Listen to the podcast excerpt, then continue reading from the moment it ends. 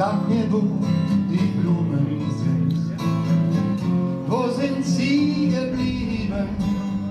Sag mir, wo die Blumen sind. Ein bekanntes Antikriegslied von 1962. Gesungen hat es gestern Burkhard Jung, Leipzigs Oberbürgermeister, haben wir gerade in diesem Ausschnitt gehört. Und zwar auf dem Augustusplatz bei der Demo Stoppt den Krieg.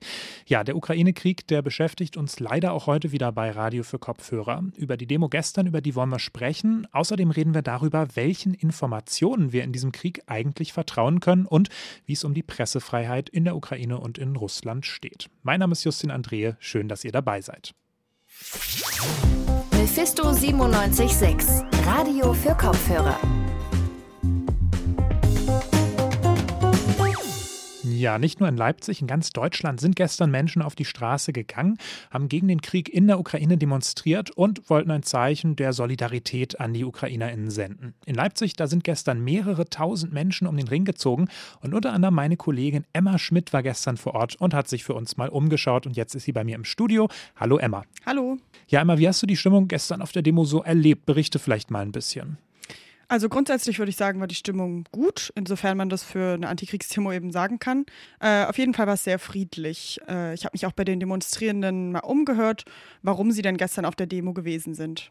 Naja, ähm, also weil wir für den Frieden demonstrieren wollen, also mhm. vor allen Dingen jetzt äh, in der Zeit äh, um, äh, bezüglich der Ukraine, des Ukraine-Krieges. Viele der DemonstrantInnen waren noch in blau-gelb gekleidet, wegen der ukrainischen Flagge. Mhm. Wie ist die Demo denn so abgelaufen? Ich habe jetzt schon gesagt, auf dem Ring, auf dem Augustusplatz war da was. Ähm, wie sah das Programm genau aus? Der erste Teil der Demo bestand aus Redebeiträgen auf dem Augustusplatz. Da hat zum Beispiel ein ukrainischer Aktivist gesprochen, eine Vertreterin der Grünen Jugend und auch Burkhard Jung, Leipzigs Oberbürgermeister. Den haben wir eben gerade schon gehört. Äh, es wurde vor allem immer wieder viel Dank an das Engagement der LeipzigerInnen ausgesprochen. Und ich, ja, ich würde sagen, das war generell ein großes Thema den ganzen Tag. Mhm, also nicht nur eine Antikriegsdemo im engeren Sinne, sondern es hatte auch Leipzig Bezug, höre ich daraus. Ähm, jetzt hast du schon gesagt, Burkhard Jung war auch einer der Redner. Was hat denn Leipzigs OB da so erzählt? Also ich würde sagen, eins der überraschenden Highlights war eben, dass er nicht nur erzählt hat, sondern wirklich auch gesungen. Und ja, gar nicht mal schlecht, finde ich eigentlich. Äh, in seinem Redebeitrag hat er dann äh, wirklich ja, seine Anteilnahme besonders auch nach Kiew geschickt. Kiew ist ja seit 1961 Leipzigs Partnerstadt und ähm, auch er hat sich dann nochmal bei den BürgerInnen von Leipzig bedankt. Ähm, ja, hat sie nochmal speziell adressiert, äh, ihnen für ihr soziales Engagement, eben für die Geflüchteten aus der Ukraine gedankt. Und ja, ich denke, ein ganz besonderer Höhepunkt seines Redebeitrags war dann auch, als er nochmal ganz klar gemacht hat, dass eben jeder Mensch in Leipzig willkommen ist. Menschen aus der Ukraine, insbesondere auch Frauen und Kindern, das Gefühl geben, ihr seid willkommen. Und das ist die Botschaft aus dieser Stadt. Jede und jeder, egal welcher herkommt, wo ihr herkommt, wenn ihr in Leipzig seid, seid ihr Leipzigerinnen und Leipziger. Seid herzlich willkommen. Also ein ganz starker Appell da an auch die neuen Menschen, die jetzt hier in Leipzig ähm, sind, die aus der Ukraine geflohen sind. Jetzt hat natürlich nicht nur Burkhard Jung gesprochen. Was gab es denn noch für andere Beiträge? Was gab es vielleicht auch nochmal für andere Perspektiven? Ja, also andere Perspektiven gab es auf jeden Fall. Ich denke, das ist auch wichtig, das nochmal zu sagen. Äh, besonders äh, ist es aufgefallen in der Rede von Johanna Langhans, die schon als erwähnte Vertreterin der Grünen Jugend da war. Sie hat einen unbürokratischeren, also unkomplizierteren Weg gefordert, für die Geflüchteten irgendwie in Leipzig eben langfristiger ankommen zu können. Und ähm, ja, ich denke, das kam auch bei den Demonstrierenden gut an. Die ja auch tatsächlich aussehen, wie es gerade momentan tatsächlich ist, berichtet hat einfach. Und das ist natürlich nicht so einfach, also nicht so willkommen. Und äh, alles gar nicht klar ist und wieder mal die Zivilbevölkerung ähm, ganz viele Aufgaben die übernehmen musste, die eigentlich staatlich also eigentlich staatliche Aufgaben sind. Ja, also klar, an der Stelle muss man sagen, muss man nochmal sagen, es ist wirklich toll, dass so viele LeipzigerInnen sich engagieren und wirklich ihr Bestes tun, um zumindest ein wenig Orientierung für die Menschen bieten zu können, die eben aus der Ukraine geflüchtet sind. Aber eigentlich ist das ja die Aufgabe der Stadt und das war zumindest äh, die Meinung der Sprecherin der Grünen Jugend. Jetzt haben wir viel über die Redebeiträge auf dem Augustusplatz gesprochen. Ähm, du konntest aber auch dann mit Demonstrierenden vor Ort sprechen. Wie war da der Eindruck?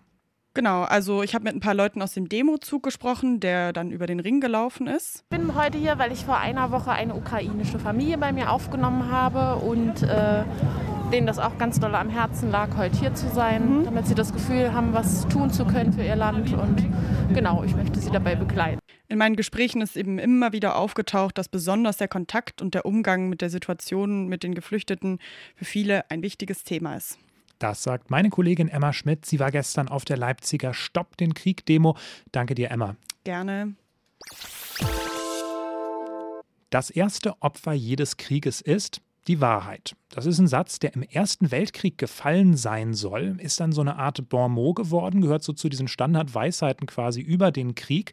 Und im Ukraine-Krieg, da scheint er sich mal wieder zu bewahrheiten, zu bestätigen. Denn Desinformationen, die sind gerade ein Problem. Viele Nachrichtenseiten, die schreiben zum Beispiel auf ihren Websites direkt so einen Disclaimer vor ihre Artikel. Alle Informationen sind irgendwie erstmal mit Vorsicht zu genießen bzw. zu bewerten. Genießen ist in dem Fall vielleicht das falsche Wort, denn Berichterstattung vor Ort, die ist derzeit natürlich ganz schwer möglich. Wie also damit umgehen und wie ist eigentlich die Situation für die Presse gerade in der Ukraine und in Russland? Einer, der sich damit ganz viel beschäftigt, das ist Lutz Kinkel. Er ist Geschäftsführer vom Europäischen Zentrum für Presse- und Medienfreiheit, kurz ECPMF, hier in Leipzig. Und mit Lutz Kinkel habe ich mich heute unterhalten. Als allererstes habe ich ihm mal einen schönen guten Tag gewünscht. Guten Tag. Sie setzen sich mit dem ECPMF für Pressefreiheit in ganz Europa ein. Das heißt, Sie stehen sicherlich auch in Kontakt. Sie sind vernetzt mit JournalistInnen, die aus der Ukraine berichten, zumindest berichtet haben. Wie ist denn die Situation derzeit? Ist das möglich, so eine Vorortberichterstattung gerade? Es ist sehr schwer. Es ist sehr schwer für die Kolleginnen und Kollegen in der Ukraine. Der gesamte Medienmarkt ist faktisch zusammengebrochen. Äh, Sender sind beschädigt, äh, Technik ist beschädigt. Ähm, es gibt kein Verteilsystem mehr für Tageszeitungen oder Magazine. Ähm, es gibt kein geregeltes Verkaufssystem mehr. Äh, es gibt auch keine Werbeanzeigen mehr. Das heißt, wenn wir gefragt werden im Moment von ukrainischen Journalistinnen und Journalisten um Unterstützung, dann ist es meistens Unterstützung für den Lebensunterhalt, so dass eine Summe X bezahlt wird damit ähm, die Betreffenden überhaupt weiterarbeiten können. Das ist ihr großes Ziel. Weiterarbeiten. Sie wollen weiter berichten, sie wollen weiter aufklären, was vor Ort passiert, aber sie brauchen dafür natürlich halt auch Geld, einfach um am Leben zu bleiben mit ihren Familien. Jetzt weiß man ja relativ viel über die Situation der Medien in Russland. Es gibt ja dieses neue ähm, entsetzliche ähm, Gesetz, was nochmal ähm, auch die Strafen verstärkt für JournalistInnen, die kritisch berichten. Über die Ukraine weiß man ein bisschen weniger. Ähm, ich habe mal nachgeguckt, es gibt ja diesen ähm, Press Freedom Index. Da ist die Ukraine jetzt nicht so gut positioniert, irgendwo zwischen Serbien und Ungarn, glaube ich. Klären Sie uns vielleicht mal ein bisschen auf. Wie ist, wie ist es denn um die Pressefreiheit in der Ukraine bestellt? Sie haben den Index schon genannt ähm, von Reporter ohne Grenzen. Da steht die Ukraine auf Platz 97 von 180. Zum Vergleich, Russland steht auf Platz 150 von 180. Also Russland ist näher an Nordkorea, als die Ukraine das ist. Ähm, in der Ukraine gibt es äh, fantastischen Journalismus, also hervorragenden Journalismus, äh, auch Investigativjournalismus. Allerdings leben Investigativjournalisten auch zu Friedenszeiten gefährlich in der Ukraine.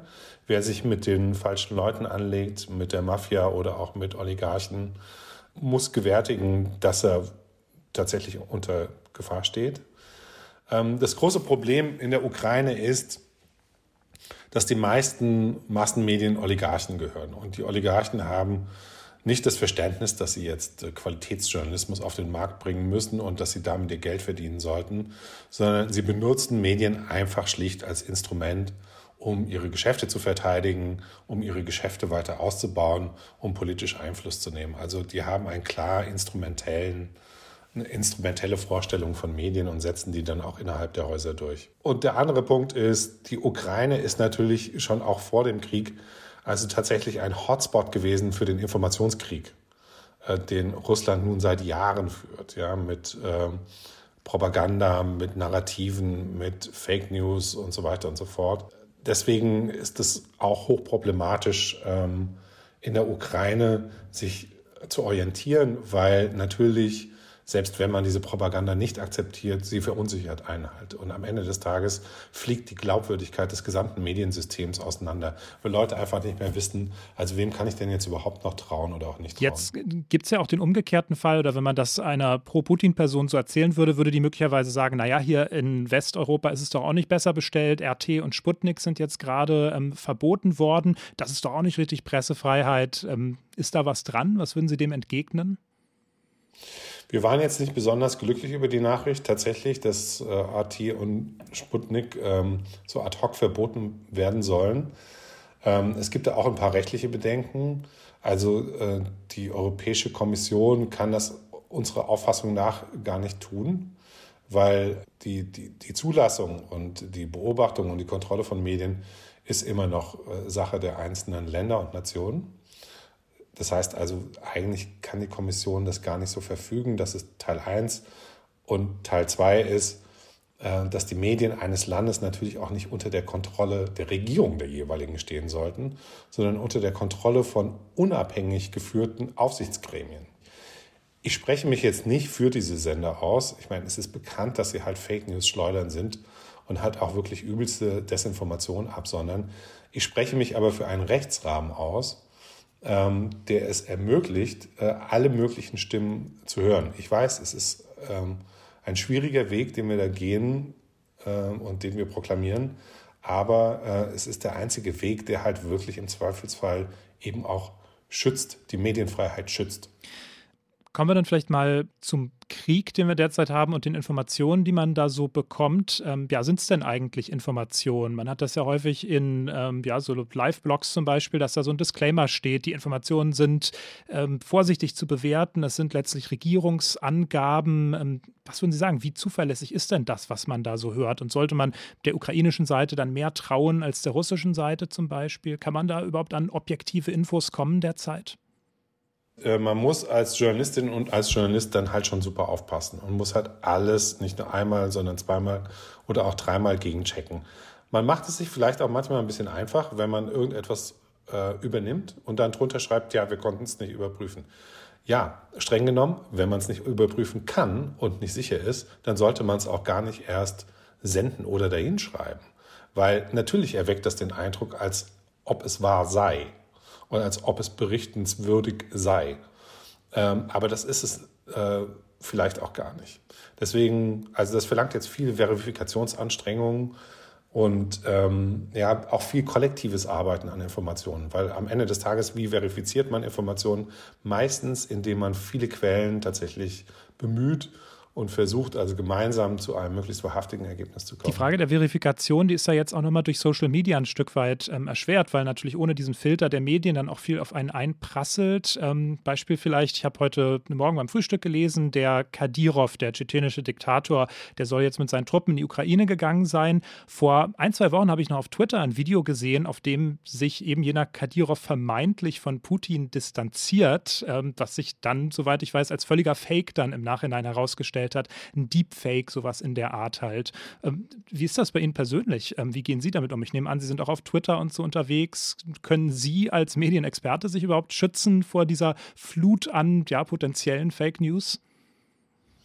Ja, ich bin natürlich in einer besonderen Position. Das heißt also, wir haben als NGO, als eine NGO, die sich mit Medienfreiheit beschäftigt, halt tatsächlich das Privileg, auch permanent in so einem Expertendiskurs zu sein. Das heißt, wir haben Kontakt auch zu den Gewerkschaften äh, in der Ukraine, aber auch äh, mit der Gewerkschaft äh, in Belarus. Wir haben Kontakt mit Experten auch in Russland. Das heißt, wir haben unser eigenes Informationsnetzwerk. Und das Zweite ist, wir haben halt auch die Chance, relativ viel zu lesen und relativ viele Informationen zu konsumieren. Das ist halt Teil unseres Jobs. Bei anderen Menschen ist es nicht Teil des Jobs die haben ganz andere Sachen zu tun und müssen sich um ihre Familien kümmern. Die können nicht so viel Zeit aufwenden. Ja. Deswegen ähm, empfinde ich das als Privileg, dass wir äh, Informationen, sagen wir mal, intensiver und kritischer vielleicht konsumieren können. Trotzdem passiert es auch bei uns, ähm, dass wir unsicher sind und äh, auch wir werden mit Fakes konfrontiert und auch wir haben kein Allheilmittel dafür. Ein Deepfake ist ein Deepfake. Ein Arbeitsgebiet ähm, von Ihnen vom ECPMF sind ja auch die sogenannten Fact-Finding-Missions. Da gehen Sie, wenn ich es richtig verstanden habe, mit Teams in ja, Gegenden, wo die Pressefreiheit ähm, bedroht ist. Unter anderem auch Deutschland steht, glaube ich, auf der Liste. Wie schaut es denn für die Zukunft aus? Ukraine, Russland, könnten das äh, zukünftige Ziele sein für solche Fact-Finding-Missions? Reden Sie darüber? Wir wollen es mal hoffen, dass das möglich ist, aber im Moment sehe ich komplett schwarz. Ja. Wenn ich mir die Medienfreiheit in Russland angucke, dann habe ich das Gefühl, ähm, also Putin lässt die Rollläden runter, schaltet das Licht aus und schließt die Tür ab.